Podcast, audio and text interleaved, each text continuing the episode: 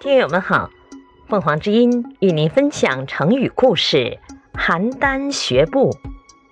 解释：邯郸，战国时赵国的都城。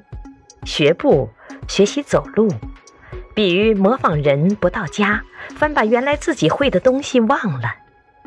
据说赵国的首都邯郸的人走路的姿态很好看，动作非常优雅轻快。燕国有一个少年听到这个传说，非常羡慕邯郸人。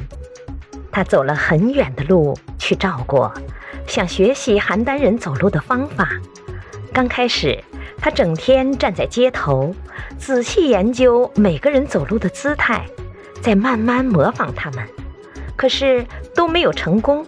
后来，他想，可能是受到过去走路习惯的影响。所以他决定要忘掉以前走路的方法。从那个时候起，他更专心研究邯郸人走路的姿势。